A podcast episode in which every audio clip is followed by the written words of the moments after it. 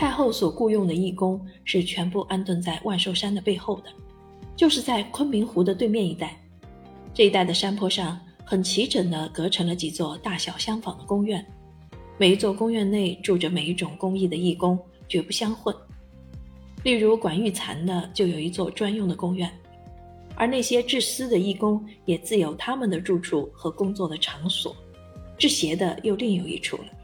虽然相离甚近，但都各立门户，像几家独立的工厂一样。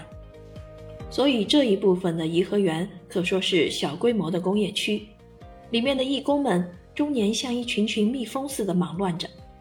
不过这里所有的出品，却和全中国内无论哪一家工厂的出品大有不同。第一是工所需用的丝或剪子或缝鞋，都不是很单纯的一种或两种。往往是数百种、数千种，每种却又不必多，只需很精致的一两件。第二是宫内的义工的技术，经实地比较结果，确实高于他处一切的工人。无论哪一项工艺，绝不用一个新进的身手。每一个身手进来，必须先埋头学习，待学满了数年之后，才有被轮到工作的机会。至于那些领袖的义工，是更不容易了。他们必须在未冲领袖之前，先有了多年超越的成绩，才能擢升起来。同时，他们的助手们还必须不断的努力，以备将来升补为领袖的预备。只要待原任领袖的人年纪稍大，似乎不能再有良好工作表现的时候，新世界领袖便在那一班修养了多年的助手中挑选出来补充。所以，他们的工作技术永远是不会退化的。而且都有一贯的精神和秘诀，像祖传父、父传子的世传职业一样。虽然实际上他们都各有各的出身，彼此绝少血统或亲戚的关系，然而精神上竟像一家人无异，这是和外间尤其不同的一点。如今回想起来，宫内的一切费用端的是浩繁的不得了，单从这一起工艺上讲，已够人活活的吓死。我在宫中住了那么几年，可说是没有一天不见有新制旧的凤鞋送到太后跟前来，让她品评和查看的。一天功夫，至少必有一两双，多至五六双。这样一月一年的累积起来，数目自然是极大的了。而这笔费用之巨，也可以想见了。这还不足为奇，因为鞋子毕竟还只能算是一种小东西。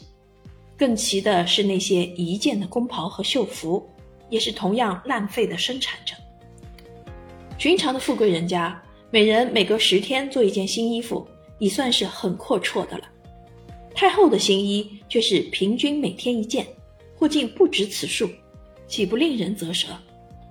不过裁制这一期宫袍和绣服的缝工，却不是女性，而是男性的太监。他们毕竟还是先学会了缝工，再做太监呢。还是先做了太监，再学会缝工的，那我可不曾推究过，只知道他们的工艺是优等中的最优等，绝非外面的缝工所能比拟的。但他们的日常生活，据说是和那些女性的义工并不相同，大概是比较苦一些。他们的工作虽然大部分也得由他们自己用心设计，可是太后偶然高兴要怎样改动，他们就必须立即照办。在每一件新衣服的毛样没有得到太后的核准之前，更不准随便动手。不比那些制鞋的女工是可以自作主张的，打好了样即可绣做起来。然而也就为这样，鞋子的浪费更大。除却极少数深合太后尊意的几双之外，十分之八九都什么古玩似的，一行行的终年陈列在那庞大的鞋库里，到相当时期便弃去。要是宫袍和绣服也是这样，只怕内裤里的银子更要玩得快了。接下来我还得讲一讲太后所穿的袜子。读者中量来不乏年岁较高的人，当可记得前二三十年时，那些妇女们足上所穿的是怎样的一种袜子。太后所穿的也大体相同，那衬筒都是很短的，和盛行的短袜差不多。论消费的价值和用途而论，袜子当然是比凤鞋更小的一种东西了。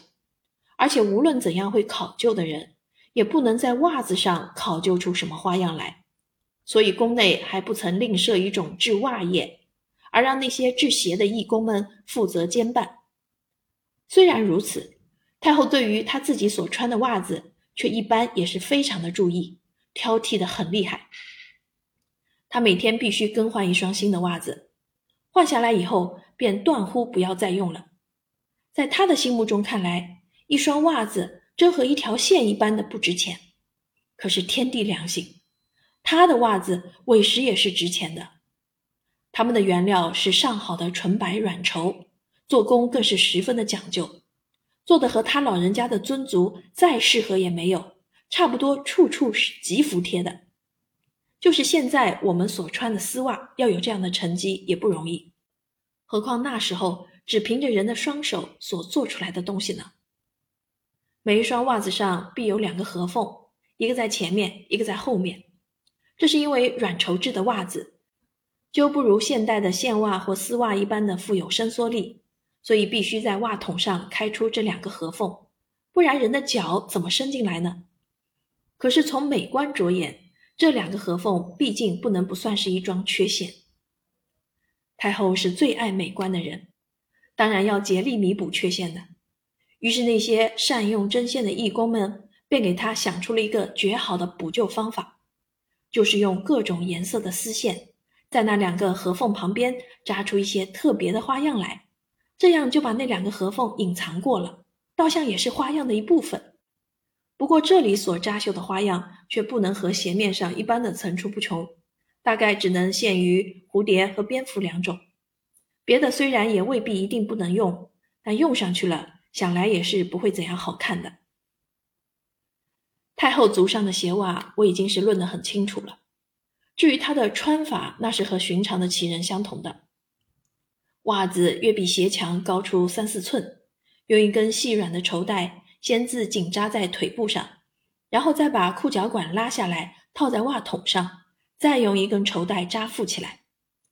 这根绸带的颜色总是和裤子本身的颜色相同的。多半还是一段料子上裁下来的。这种扎裤脚的方式，经我们此刻想起来，必然是非常难看的。然而在从前时候，大家都如此，倒也不觉得什么异样。而且因为有了这两重的扎缚，不但那袜子绝不会皱拢，便是那裤管也从不会散开的，所以行动时永远会使你觉得很干净爽利。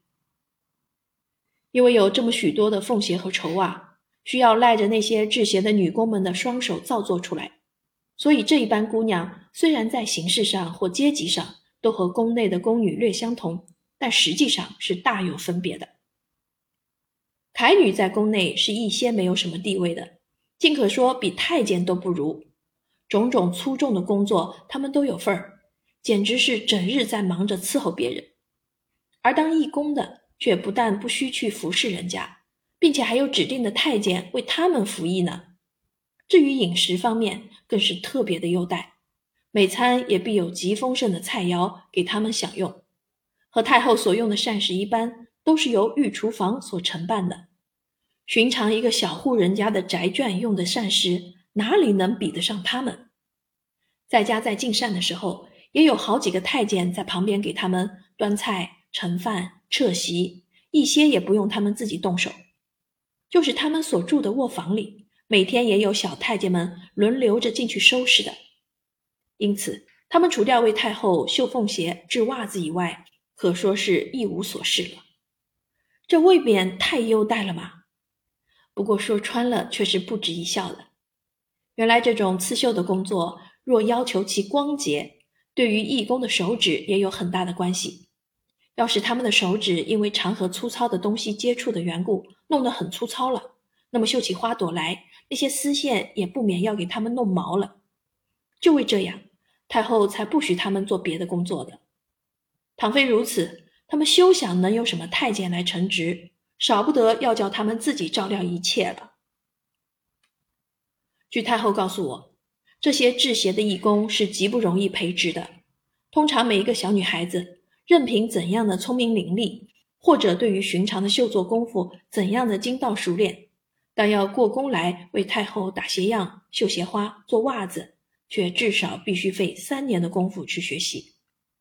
依我看来，即使学习了三年功夫，也未必能完全精熟，未必就有良好的成绩。我觉得非得在学满了三年，再专心从事于这项工作达四五年之久，便绝不能深入唐奥，运用自如，因为有许多的秘诀都不是一所即得的。读者试想，上面我讲的都是何等的琐碎呀！在颐和园内，就像蜂窝似的簇聚着这么许多特殊的工业机关，他们又是一般的琐碎，一般的忙碌，各个义工都在不断的努力着。可是他们和他们的所以要如此努力的原动力，都只是发乎太后偶然的高兴。他老人家只要随意想一个念头，便够这些义工们忙碌的了。虽然他们同样都受一远胜过寻常的工人所梦想不到的忧郁，可是对于工作是半些不能有什么主张的，所以就称他们为一群男女犯人也未尝不可。不过在事实上，无论男女义工，看起来大半倒是十分舒适乐意的犯人，自愿无期地安处在这座监狱中。他们这样劳苦的工作几年或几十年之后。难得逢到凑巧，有某一个人的作品竟给太后爱上了，当着众人赞美了一句，这个人便会快活的连自己的生辰八字也忘了，而其余的人也会因此受到激励，格外甘心的埋头立作起来。但是太后岂肯随便赞美他们呢？真不知道要隔多少时候才有这样一次西逢的盛事呢？太后每次和我谈到宫内这些工业，总得有一长篇的话，不是计划怎样增添新的生产品，便是打算怎样训练新进的义工，而且语语精详，颇切实用。因此，常使我暗地佩服，深信他老人家如其给人家聘去管理什么工厂，保管是一个极能干的领袖。尤其叫人差为天赋奇才的是他的记忆力。常有许多很小很小的事情，虽然那些亲临其事的义工也忘怀了，但他老人家却依旧还记得很清楚。因此，无论哪一项功业，这总提调的一职，都非太后自认不可。